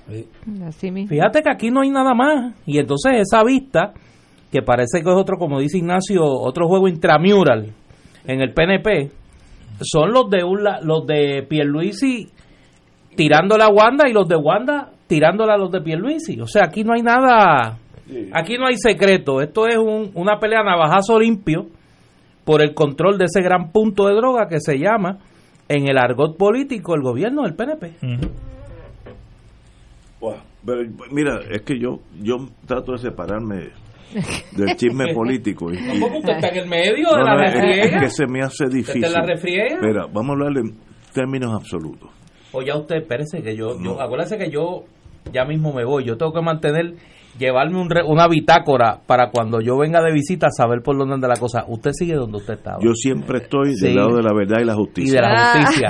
Fíjese que ni la estabilidad, ya usted tiró, tiró a pérdida la estabilidad. La verdad. Ya usted se quedó con la verdad y la justicia. que eso- que eso donde ocurre- donde eso- ella esté. Es donde, donde, Donde caiga esté, ese- donde ese caiga. modo. Ok. Ok, muy bien. Así pues, ¿verdad? Eso está Cierta, claro siempre, pues. cierta flexibilidad de movimiento. Por eso, por eso yo Mira. sigo su, sigo su senda. Me, me- voy a echar para atrás un paso. Puerto Rico vino María, todos sabemos, empezando por mí, que estuve tres meses sin electricidad cocinando una hornillita para, para el pasillo de mi, de mi condominio. Hicimos hasta una comuna, conocí, conocí gente que nunca había conocido, que vivíamos puerta con puerta por años y nos saludaba, ah, ¿cómo estás? Y más nada. Nos hicimos amigos, así que en ese sentido fue positivo. Pero cuando hay una emergencia, María, la anterior, como se llama, Irma, María, el terremoto, se me hace a mí, y, lo digo con toda candidez, bien difícil que algún ser humano no le dé prioridad absoluta a los víveres que hay en, en almacenes para ir inmediatamente. Todavía no había tembla- dejado de temblar, ya yo hubiera estado on my way a Guayanilla, al suroeste, etcétera, y respectivamente quién es el alcalde, si es popular, que si es anarquista, lo, comunista, lo ¿cómo es posible que en ese momento donde hay gente durmiendo en la grama, grama, eh, ahora que tienen carpa, con todo eso, vivir en una carpa, aquellos que hemos estado en el ejército, no es cáscara de coco, eso genera un calor por la tarde que es una espantoso. Eh, según Mayita, ¿no? Según No, es- Mayita, imagínate. uno es feliz Pero ¿cómo es posible que un ser humano, sea esta señora Quiñones, Andújar, la gobernadora, es irrelevante quién fue, no den el máximo más allá de las tribus políticas? Eso a mí, a mí, como ser humano, se me hace difícil de, de comprender que eso sea verdad. Digo, los hechos están ahí, me están mirando a la calle. Una puso hasta en las bolsas plásticas este, Jennifer, Jennifer González. Jennifer González, sí. Sí. Y el alcalde de Bayamón no se te quede. Y Ah, ok. Ramón Luis Rivera. No se te quede. Eh, Pero- eh, Jennifer, ¿por quien tú vas a votar en noviembre 3? No le diga, no Me le voy, diga, me voy eh, a pesar de que he ahora- cometido ahora- esa anomalía. Hasta ahora me Pero voy fíjate, tú que votas, voy a decir un comentario aquí que puede desatar, straight ticket. puede straight desatar ticket. varios, varios, eh, varias reacciones. Tú que votas tan influido con el tema ideológico, tú tienes otra candidata estadista en la papeleta comisionada presidente, vota por ella En el partido de y Héctor. en Victoria Ciudadana. El partido de- Vota por la de doctora Héctor. Sayira Jordán, Ah, ¿Quién no, es? no. Es estadista. que es estadista. Ah, verdad, sí, que se me ha Sí. olvidado. Ah, pero hay primarias para comisaría residente en, en el PNP, ¿no? No, no, no. No, no hay. No, no, hay, no, está no, Jennifer solita. Está Jennifer solita. Y- y- Oye, pero no que esté calentando el brazo, vélalo. ¿Quién es? para el 2024 es el Camo, el alcalde de Cataño. Andaba por allá por Washington y se tomó unos videos lo más chéveres. El es buena gente. Y ya anunció Es fiesta, pana, es fiesta pana. del, del Pacataño, la fiesta tiene, Pacataño. tiene fiestas para No, no, Cataño. eh. y, y yo no lo conozco, pero todo el mundo me ha dicho que es muy buen alcalde. No, yo lo conozco hace No, muchos no, años, eso- Delgado del Todo lo que he recibido es positivo. El papá, no te rías, el papá de Nixon.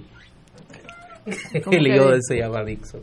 Nixon. Sí. diablo, y él le cogió el nombre. Nadie es perfecto. Ay, Dios Y no, mío, y no- y no estamos hablando de, del que fue presidente, Sí. ¿no? Eh, una facción. No. Señores, Eso vuelvo es a lo como mismo. tú ponerle Adolfo a un hijo en los No, años, en no, los no, años es- 40. En Israel, no, en Israel, Ese, eso tiene su historia. El Nixon Ah. es un reloj también. Es un reloj, Eh, exacto. eh, Nixon. Nixon es un reloj. Sí, en el caso del Ok. Cano eso tiene una historia. vuelvo para atrás. ¿Cómo es que un funcionario gubernamental del colorado, azul, púrpura, de los todos verdes, escoge usted quién es? Cuando las cosas es de verdad y hay un terremoto y hay gente sin casa, usted se pone a pensar a quién le mando esto para que coja más votos. Eso es materia de fusilamiento en mi en mi pequeño mundo que obviamente todos los años Pues a Jennifer hay que fusilarla, Jennifer hay que No, fusilarla. no, yo no sé, yo no Ah, sé. ah. El que haga eso, el que haga eso, que diga, aguántate esto, porque ese almacén estaba allí, podían caminar con los víveres hasta, hasta Guayanilla, o eso no es tan lejos, y estaba cerrado, porque vamos a esperar el momento dado para la cuestión de, de la foto. No puede ser. En mi mundo eso no existe. Usted primero cubra la, la, la emergencia nacional, que en este caso, y luego hay tiempo para la política.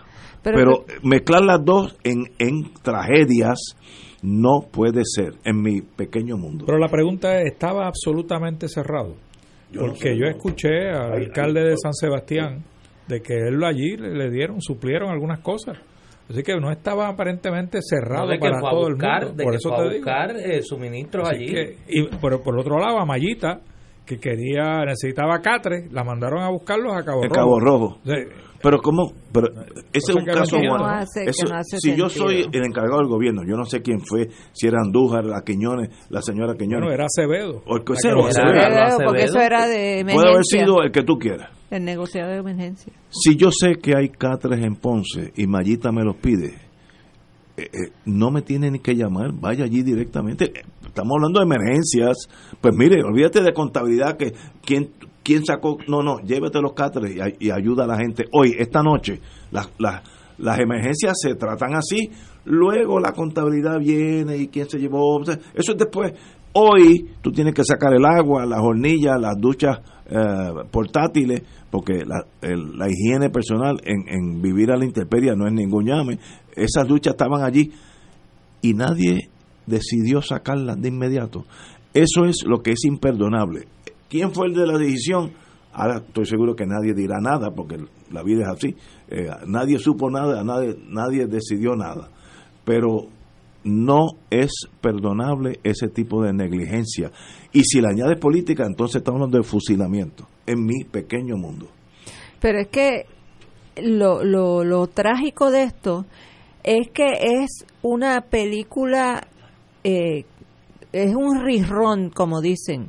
Porque es que lo pasamos en María. Vimos las miles de botellas de agua perdidas. Yo me acuerdo haber tenido que ir a donde FEMA entregaba las paletas y uno tener que eh, pasar por toda una burocracia para que te entregaran unas paletas de esas para tú poderlas llevar a, a los sitios donde las necesitaba.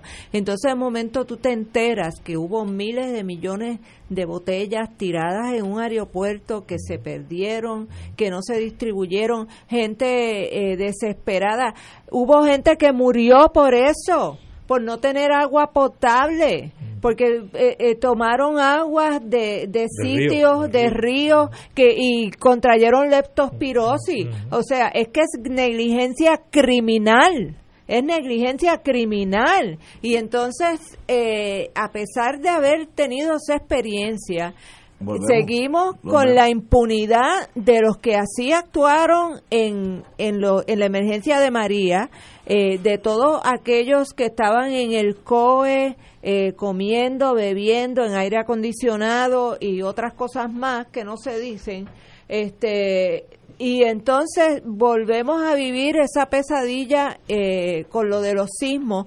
Pero el problema grave aquí es que no hay eh, justicia para el pueblo, no hay, no hay, como dicen los gringos, no hay accountability todo se queda, nadie responde. nadie lleva a nadie ante, ante un juicio. Aquí vamos a tener que hacer tribunales populares de pueblo. Eh, y enjuiciar a todos a todos estos bandidos y, y, y ahí sí que después que eso coge velocidad. está siendo digna sustituta de Marilu. Ya tú vas por los tribunales. ya tú vas por los tribunales populares. Pero es que. le pasaste por el lado, mira, le pasaste por el lado. Es que, y le dijiste adiós. Es que, chico, pero es que hasta dónde vamos a llegar. Hasta dónde vamos a llegar, Néstor. Es que no, no, no acaba de responder nadie por las vidas que se perdieron. Y aquí tiene que haber un pueblo que está a punto de que le tumben la pajita eh, para, para tener verdaderamente una explosión. Lo que ha pasado hasta ahora es nada, es nada con el potencial, porque lo, lo que la el abuso, el abuso ha sido tan terrible y el sentido de impotencia que esto está creando en, en la ciudadanía en general y, y la frustración esto por, en algún momento va a explotar por algún lado. Eh, y, y, y, esto es tan sencillo como que eh, los tribunales de justicia, los fiscales de este país, ¿dónde están los fiscales de este país? Eh, no, no hay fiscales que, que radiquen querellas que hagan investigación por la comisión de delitos. Eh, ¿qué, es lo que están esperando? esperando? Que vayan toda la gente de los pueblos a radicar querellas individuales para que haya algún juicio contra alguno de estos funcionarios. Es que no se puede, así no se puede, no se puede. algunos fiscales, Wilda, están, Vilma, están en, en una clase eh, aprendiendo a cómo se solicita una orden de allanamiento Ay, Dios mío, por favor, sí, no, bueno, ese fue el error, ese fue el error de, el caso de los celulares. En el caso de los celulares. Pues eso mismo, pues están en una clase porque no han podido radicar otra. Sí. Exacto. ¿Por, qué apelar? ¿Por qué apelar? Exacto. Tú no tienes que apelar, tú lo que haces es que preparas otra y vas donde el juez y te busca la, Entonces dijeron, no, que como ahora viven en Florida, es muy costoso citarlo. Mire, eso no es cierto. La unidad de estos de arrestos especiales y la de eh, los que traen la gente fugitivo están por Estados Unidos todo el tiempo y pueden servirle eso. Así que no no ah. me meta la feca a mí porque uno más o menos sabe lo que está pasando. Ahora, ¿por qué no quieren? eso es otra sí, cosa. eso es lo que te iba a decir. ahí hay obviamente un trato preferencial para los amigos del alma del PNP eh, particularmente los de la gobernadora y los ex, yo digo, yo digo el Partido Nuevo es el partido mayoritario en Puerto Rico en este momento. Mañana puede ser diferente. Hoy es así. Si usted gobierna bien, arrasa en las elecciones. Es más fácil gobernar bien y políticamente va a arrasar. El pueblo de Puerto Rico, todos los pueblos del mundo, buscan gobiernos buenos, competentes y honestos. Hagan las cosas bien y olvídate de ganar las elecciones. Eso es un quitado. Pero oye, se bueno, en, el, gobernador Roselló Padre, en el caso de vivienda hubo 44 arrestos.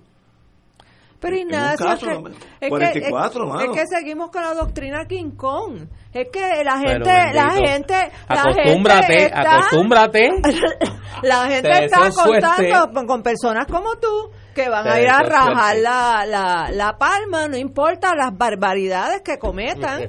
No, pero yo creo que de aquí allá. No, no, no Ignacio, cuéntale, cuéntale a Wilma y a Yello, que ahora van a estar contigo viernes tras viernes. Cuéntale. Cuéntale tú, pero cógelo con calma. O sea, tienes tiempo. Explícale. Mira, esto es bien fácil.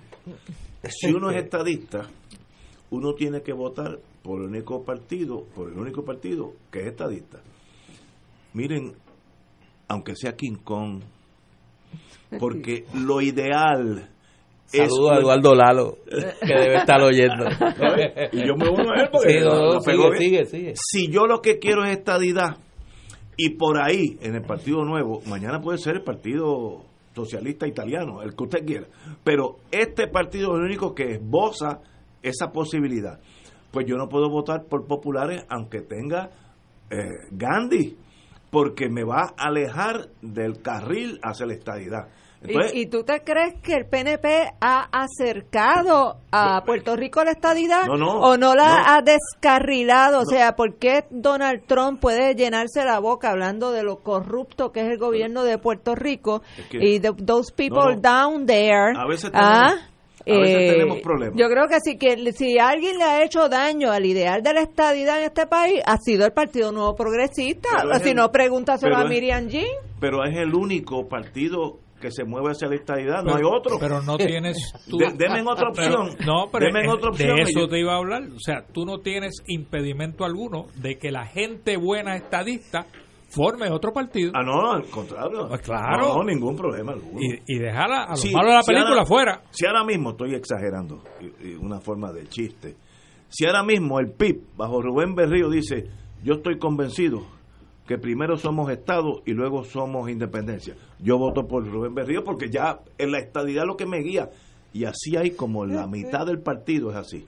La mitad ellos, del y partido el liderato del PNP lo sabe. Sí, sí. Y por eso es que ese es el anzuelo cada cuatro años. Como decía Benny- Pero pasan cuatro años y no hacen nada Mira, para lograrla. eh, eh, tenemos, hemos tenido problemas. Sí, Bueno, No eso, por eso es que para el PNP, por eso es que para el PNP el monopolio de la estadidad es tan importante. Porque la estadidad es, como decía Benny Franchi, el trapo colorado Ajá. que ellos levantan cuando todo se acaba, cuando todo falla, cuando no hay obra de gobierno, cuando no hay buenos candidatos. El trapo colorado. Es el trapo colorado de la estadidad. Por eso es que cada vez que se ven con el agua al cuello, se inventan un plebiscito. Mire, ¿eso es para adelantar la estadidad? Claro que no. En el plebiscito de 1967, con el Partido Estadista Republicano, ahí, Luis Ferré con Estadistas Unidos, sacaron el 37%. ¿Cuánto sacaron? ¿Cuánto, cu- ¿Cuánto está la estadidad? ¿Cuánto ha crecido la estadidad en 52 años?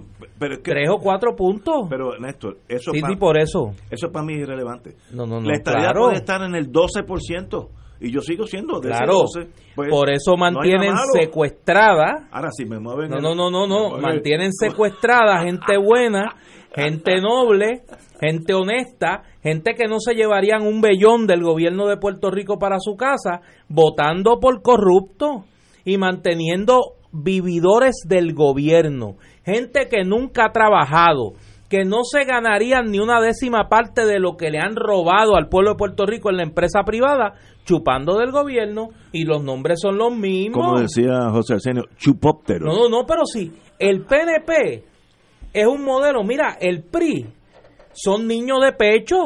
El PRI mexicano son niños de pecho. Este, este- el PNP ha producido corruptos en doble vuelta. Gente que roba. Los acusan. Cumplen. Vuelven. Y vuelven y roban. Lo que pasa es que... me- ¿Dónde está? Ve- de- ¿Quién es Velázquez Piñol? Mira, lo que pasa... Yamil Curí robó con Romero, robó con Rosselló, y así hay unos cuantos que tienen, mira, doble vuelta en el robo. pero también ha habido en otros partidos. Ah, no, no, no, no, por eso. Yamil Curí tenía una labia muy No, particular. no, era así, ¿no? sí. Podía Porque venderle hielo. convenció a algunos populares hielo. de que Pero tú sabes cuál es la diferencia, Néstor. Que en México se produce a Cantinfla. Aquí se produce a Georgie Navarro. Ah, sí. No, no, ¿Entiendes? claro, Hay una... Una- con C. y yo sé que tú lo haces para la gente que le sube la presión cuando te escucha. Yo sé que tú representas a un sector de gente en el PNP que son así Sí, yo y que dicen yo voy a votar Mira, por mira. el que sea. Yo tengo familiares que son tan estadistas que ni yo pongo el tema porque son No por demasiado eso. agresivos conmigo. ¿Sabes? Porque es una cosa como un yihad. Pero ¿dónde, ¿dónde falló tu papá en el proceso, en el proceso de Él se, hizo, crecimiento? él- él se hizo esa pregunta muchos años. Miren, salió, empezó, empezó a salir el chat de Belín Vázquez. No diga. Buenos días. Hoy estaré entregando cajas de alimentos No en el Parque eso. Urbano de Yauco a partir de las once y media. Todos califican. Por favor, convoquen a nuestra gente de Yauco. No, no diga eso. No, increíble. Ya- Estoy ya está en una depresión y redes. es viernes. Vamos a una pausa, amigos. Fuego Cruzado está contigo en todo Puerto Rico.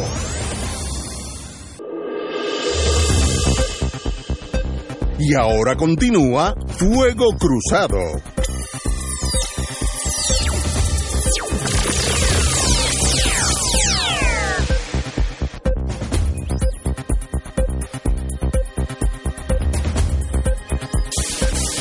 Estamos en esta cosa emocional, quiero cambiar el tema. No, no, porque, porque es que tengo aquí ante mí Por favor. un ser humano tan y tan despreciable que qué pena que no hay fusilamiento. que en el periódico que En el nadie periódico, piense no, no, sí. que somos nosotros aquí. Este maestro, eh, Harvey Weinstein, que era... eh, Pana, de pana Trump. Pero hay que hablar de él, hay que hablar de él. No, no, es que hay que hablar para fusilarlo. Mire, si usted, mientras más poder usted tenga, mejor ser humano usted tiene que ser. Este señor era uno de los grandes productores De en- Hollywood. de Hollywood y sencillamente parte de las mujeres bonitas y jóvenes, me imagino, que querían entrar en ese mundo de Hollywood con todas sus cosas buenas y cosas malas, pues tenían que tener sexo con él a la buena o a la mala. Entonces, lo citaron ayer en juicio, que le dijo a una señora, no, no voy a decir el nombre, no, no, no lo tengo aquí, pero sí, Salma Hayek. Salma Hayek, actriz mexicana. Así es como funciona la industria. Esto es, como un ser humano utiliza ese poder tan grande que lo tenía eh, en Hollywood para ser tan mezquino y tan ruin. Eh, en eso, y fíjate, yo tengo algo de, de- del, del gobierno chino. Ese es un caso para fusilamiento. No puede vivir un ser humano así. El daño que ese señor le tiene que haber hecho a decenas de mujeres, decenas, es incalculable. O más de decenas. Decenas, uno no sabe, eh, porque por cada una que sale a la luz pública hay dos o tres que no salen, yo no sé de eso mucho. Pero qué despreciable es este señor.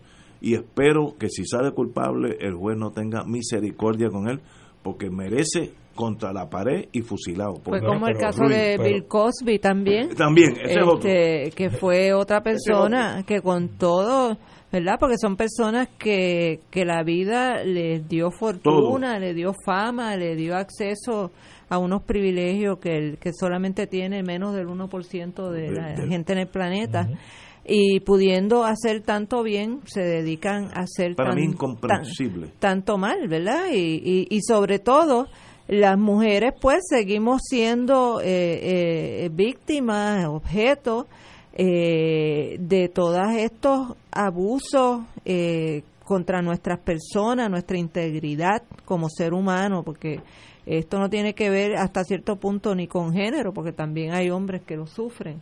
Este, pero definitivamente eh, esto que pasó, que ha pasado en Hollywood durante décadas y que todo el mundo lo sabía, son secretos a voces que se manten, que se, pues se daban como que eso era parte de la, de, eh, como dice Ignacio a veces, it is what y esa era la actitud, eso es it is what y esto era como que era casi imposible cambiarlo, y por eso la valentía de, de las mujer, mujeres que dieron un paso al frente y de Salma Hayek, que ha sido un- no solamente una extraordinaria actriz mexicana, sino que se ha dedicado a llevar a la pantalla a, fi- a figuras de mujeres como Frida Kahlo, eh, que, que merecen, cuyas historias merecen eh, ser conocidas, porque desafortunadamente el, el mundo de Hollywood ha sido, ha sido tan controlado por los hombres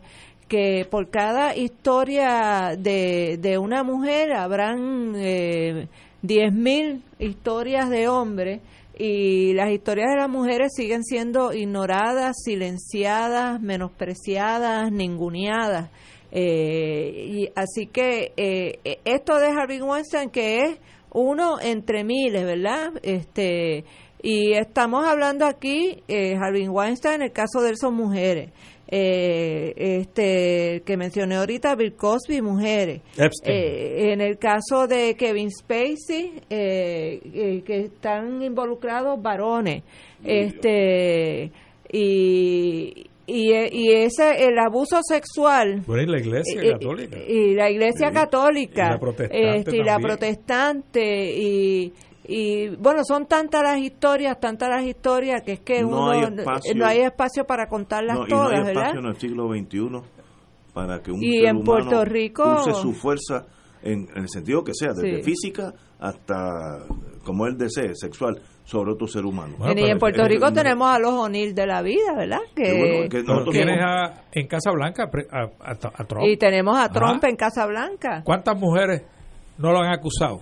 un montón. Pues, y, y- Y puede ¿cuál es la salida de él? Yo, yo no la conozco. Sí, Ah, sí, sí, sí. Él no conoce a nadie. Ajá. Ah, Ay Dios, yo no puedo. Pero esto- yo hoy he tenido problemas aquí. Mira, buena noticia. El compañero Batia, que fue parte de este programa, hoy entregó siete Explica mil por qué le decimos compañero, que la gente compañero no Batia porque estuvo a- aquí en Fuego Cruzado dos y- años y pico, eh, abogado y muy buena persona. Ah, ya entregó hoy 7.950 endosos, 99.4 de los que necesita. Sí. Así que este ya entró por la puerta grande. No es que entró por la puerta, le dio, uh, tumbó la puerta grande y Bueno, ya entró por- básicamente ya terminó. está, se acabó, sí. Faltan 50 Este, y dice que el lunes estaremos radicando un gran número de endosos adicionales. Así que ya él es candidato oficial. Eh, falta, bueno, Juan, la señora ¿Viste eh, gobernadora lo radicó también sí. y Pierluisi lo radicó. Así que hay tres candidatos a la gobernación que ya están adentro, vamos a ponerlo así. Eh, muy bien, a- al compañero Batia me, me mandó un mensaje este a esos efectos que ya está, tiene los Eh, 10 mil para el lunes. Ignacio, ya tu frase de que, de que hay que votar, eh, cuando uno es estadista, tiene que King votar, eh, hay King que Kong votar por el único partido que representa la estadidad, Ajá. si sea King Kong el que lo postulen. Ya está en las redes sociales, en Facebook, ya hay. Sí, sí, lo Oh. inmortalizó, lo inmortalizó Eduardo Lalo. Un compañero, Carlos Alberto García Chandler, y dice él, dice Ignacio Rivera, después de dos décadas con Carlos Galliza de no panelista, ya difunto, uno piensa que la gente puede aprender, incluso gente inteligente, inteligentísima, decoradísima, súper estudiada, con un resumen impresionante, pero no, hay cosas que no tienen nada que ver con eso y lamentablemente son tan importantes como la educación política, la cual rige en un país, incluso una colonia. Tuve que darle pausa al programa para poder escribir esto. Mira, pero es que Muy bien. Pero es que yo creo eso Pero que es un es- es fenómeno. Eso es un fenómeno que no es solo de Puerto No, Rico. no, sí. Ahora, Y la gente, el 36% del voto es de Trump. Eso es para mí incomprensible. Y lo tiene todavía. Hoy tiene 36% del voto. eh, yo creo que en Puerto Rico, y es la pelea que tengo en el aire y fuera del aire con mi hermano Ignacio, eh, estamos en un cambio de época. Yo creo que hay mucha gente, yo no sé cuántos son, creo que son mucho menos que hace varios ciclos electorales, que van a votar por las razones de siempre, por herencia, por tradición, por conveniencia personal inmediata, eh, pero hay mucha gente que va a romper, que llevan ciclos electorales poco a poco rompiendo los patrones tradicionales del voto en Puerto Rico. Por ejemplo, uno de los patrones que se rompió temprano en este proceso, yo diría que para ya, ya para las elecciones del 96, 2000 por ahí, es el patrón del llamado voto íntegro. Primero la división en dos y luego en tres papeletas eh, rompió poco a poco fue rompiendo con ese con ese bloque sólido que votaba una sola cruz, como enseñó Luis Muñoz Marín, debajo de la pava uno, de la palma otro y de la bandera verde con la cruz blanca también. Eh, y eso fue evolucionando. Luego vino el tema que me parece que es el gran salto de las candidaturas independientes, donde rompe el monopolio del doble dígito en los partidos de mayoría eh, el que dos candidatos independientes hayan superado la, la entre ellos una una superó el doble dígito pero entre los dos superaron cómodo eh, el 10% eh, eso no ocurría aquí con una tercera fuerza política desde eh, la época de 1952. Así que yo creo que nosotros estamos ante un cambio de época donde ese voto, la doctrina King de Ignacio, que apela en todos lados, que apela en todos lados, no es solo en el PNP, eh, yo creo que van a ser los menos y me parece que va a ser el gran cambio eh, de la demografía electoral en Puerto Rico en el 2020.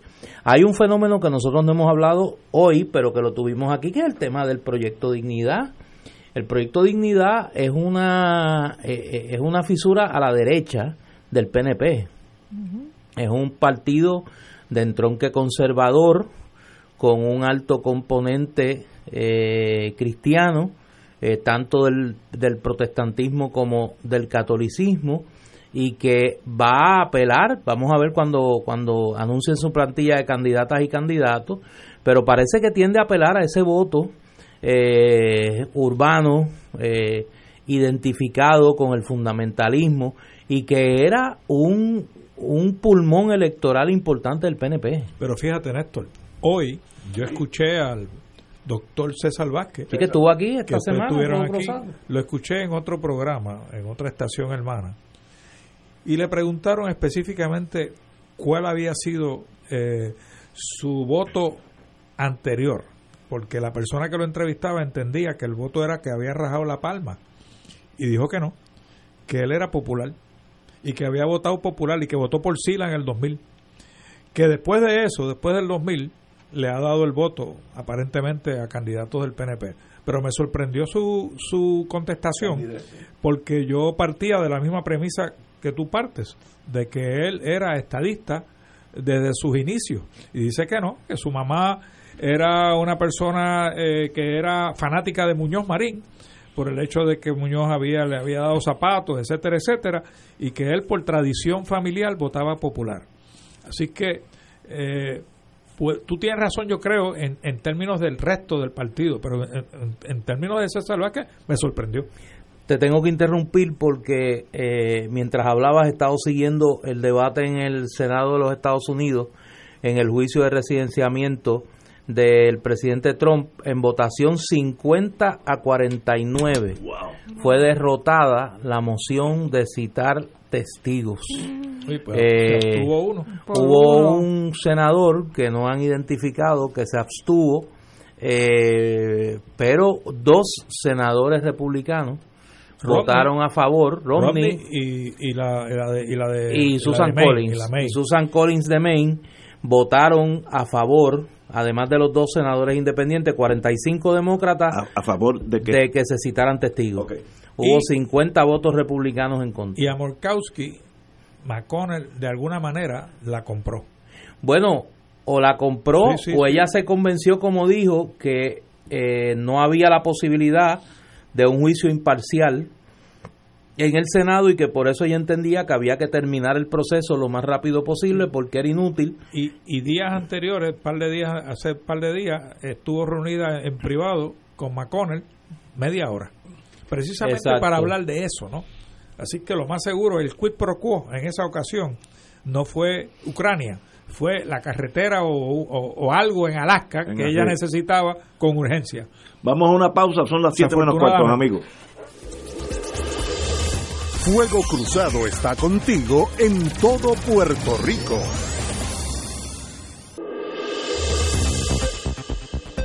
Y ahora continúa Fuego Cruzado. Amigos y amigas, la American Civil Liberties Union eh, objeta a que en el 2028 votemos por Internet. Yo chequeé con mis hijos que están esparcidos por cuatro estados Ninguno tiene voto por Internet, votos en las elecciones por Internet. Así que me da la impresión que nosotros queremos brincarle adelante al mundo.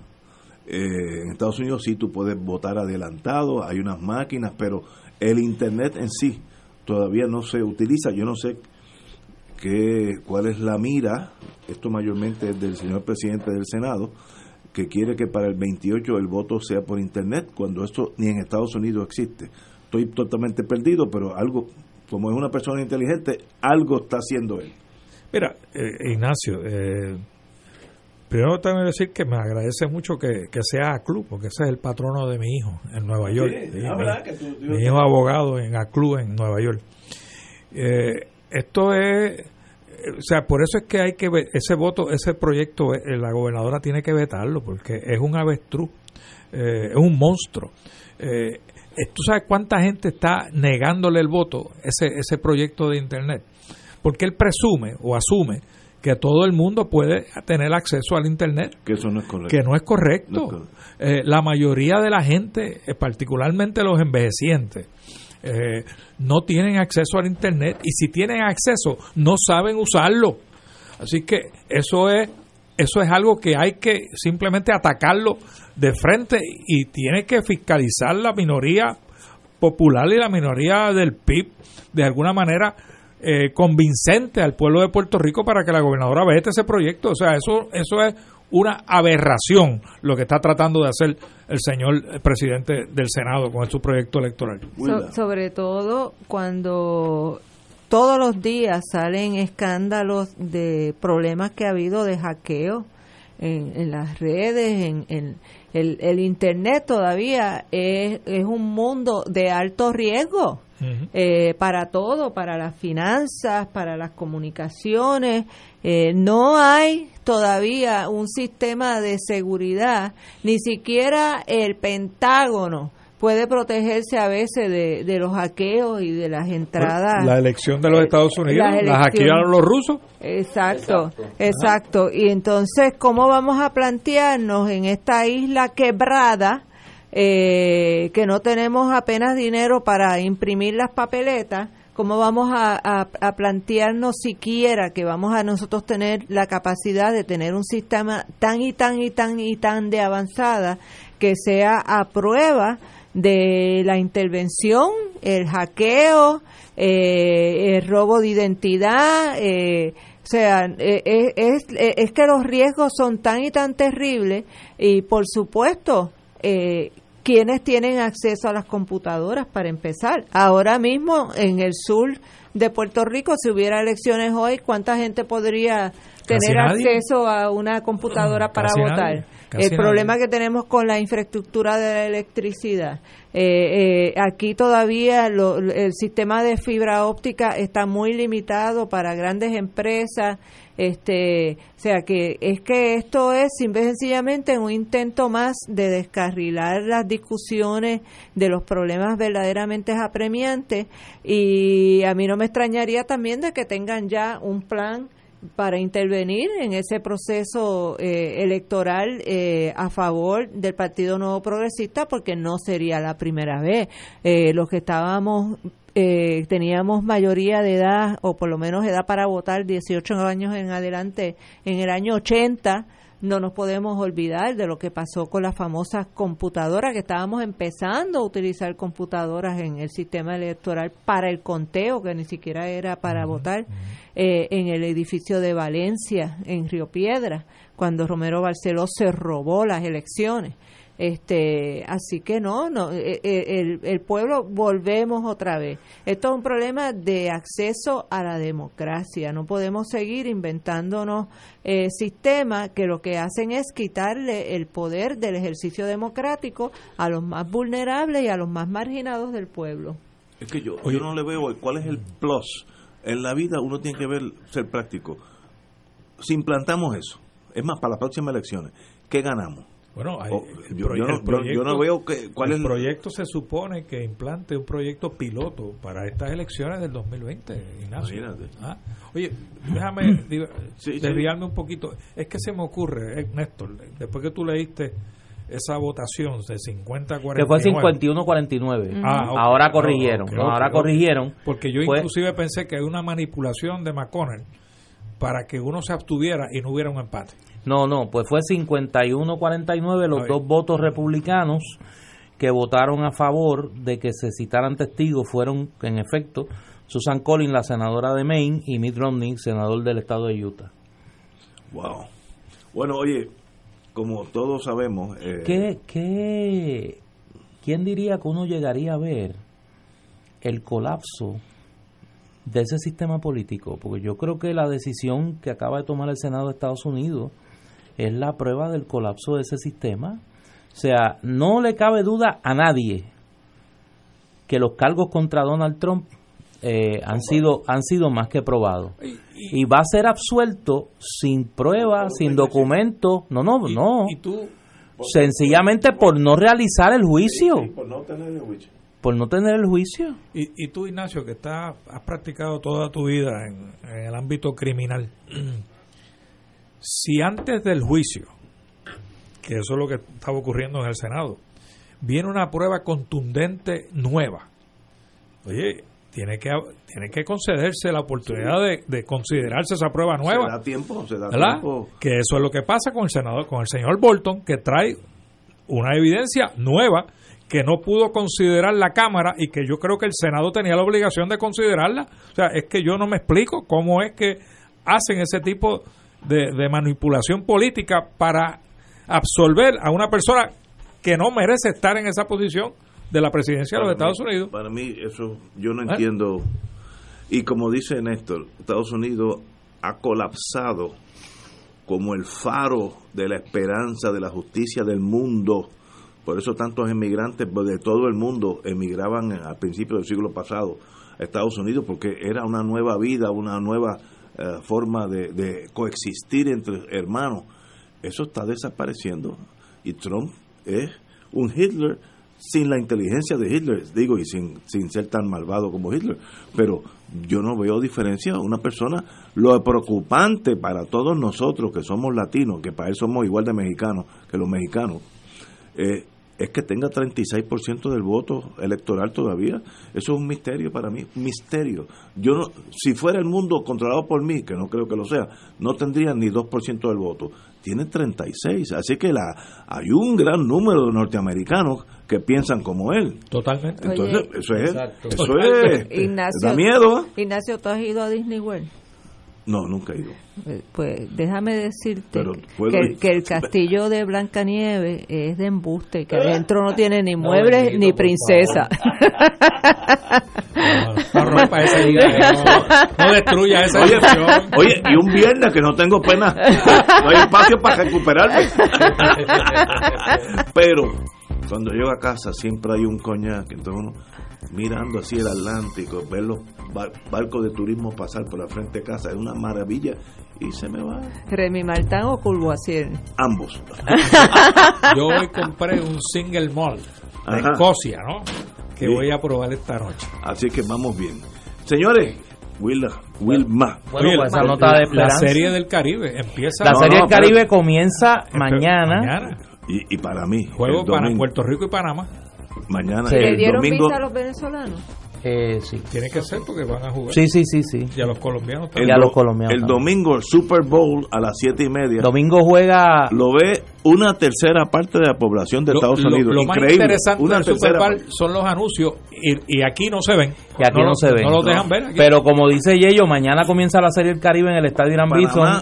Puerto Rico. Puerto Rico debuta a las 8 de la noche contra Panamá. El domingo juega contra México. Es vespertino el juego a las 3 y, a las 3 y media de la tarde. Y para los que están todavía llorando el, el- la tragedia de Kobe Bryant, yo tengo un sobrino que fue piloto de United Airlines y que, también es piloto de helicóptero y me ha dicho no, eh, que fue error humano Sí. lo del accidente fue sí. error humano una- que, que el piloto ha hecho había hecho esos viajes muchísimas veces eh, y que usualmente eh, seguía lo que llaman los visual flight rules Sí. Pero No como había- no había no buena había- no había buena visibilidad, eh, el helicóptero no estaba equipado No estaba Para poder eh, eh, darse detectar que estaba en una demasiado de bajito volando demasiado de bajito. Increíble, una tragedia realmente. Oye, antes que antes de irnos, con motivo de la Serie del Caribe, este sábado en Casa Norberto va a haber un encuentro de autores de libros sobre el tema del béisbol en Puerto Rico. Eh, vamos a estar allí eh, Ángel Colón y su libro sobre la historia de la Liga de Béisbol Profesional de Puerto Rico, Jorge Fidel López y su libro sobre la carrera de Roberto Clemente en el béisbol profesional de Puerto Rico y este servidor de ustedes con eh, Clemente en la víspera de la gloria que ya eh, tengo que decir felizmente que la segunda edición está agotada. Amigos y amigas, tenemos que irnos. Eh, aquellos que son apostadores de Super Bowl, voy a Kansas City. ¿Quiénes son, Ignacio? Eh, es los San Francisco 49ers. los 49ers contra los, contra los los, Chiefs. Kansas City Chiefs. Los Los, Chiefs. Kansas City nunca han ganado. Es el equipo Cinderella. de los- Cinderella y yo yo me voy con Kansas Bueno, City. tiene un quarterback, Pat Sí, Mahomes, que es de lo que es mejor. de lo mejor que hay en De Estados mejor. Unidos. Señores, Y yo me despido el- hasta el día de Bueno, San pero ¿verdad Valentín. que usted va? tú, vas Hasta- a Oye. the Beauty. Exacto. Ah,